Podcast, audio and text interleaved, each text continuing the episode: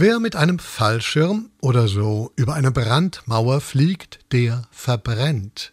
Schönen Gruß von Icarus, ja. Ach, nee, blödes Beispiel, vergesst es. Entwarnung. Wenn die CDU und die AfD in Thüringen, die, die AfD, die ist teilweise rechtsextrem, ja, ja, aber eben nur teilweise, wie die CDU da in Thüringen auch sagt, dass man einmal zusammen die Hand hebt, das ist ja nicht der ganze Arm mit hoch. Mensch, diese Brandmauer, die steht. 1a, Teppichkanten hoch.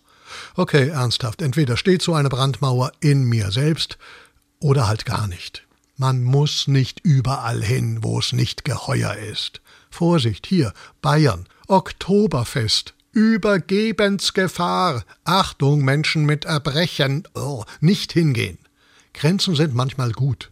Guck mal, da kommen Autos. Oh, sie sind elektrisch, ja. Sie sind billig, ja. Aus China. Nein, dann nicht. Der Umweltgedanke, wenn er für die europäischen, also die deutschen Autobauer gut ist, dann ist er gut. Der Umweltgedanke, grad ist er nicht so gut. Hm? China, ha, Strafzoll, ja? Mein lieber chinesischer Freund des anspruchsvollen Basketballs, die Körbe hängen hier natürlich sehr hoch. Das weiß er. Aber da sagt der Chinese, ich komme ja von weit außerhalb und von da lege ich euch was ins Körbchen, gibt extra Punkt.